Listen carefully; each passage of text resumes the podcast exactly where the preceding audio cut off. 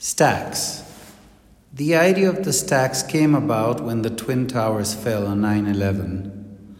I was en route from New York to Chicago to attend a case regarding my lawyerly duties at that time.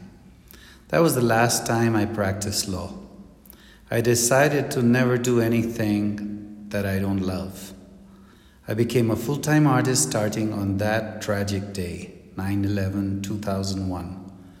The stacks represent this transformation within me and the deliberate attempt to show aspects of canvases that normally are hidden, like the edges with dripped paint. This work was also instrumental in giving birth to my Lengua Negra series.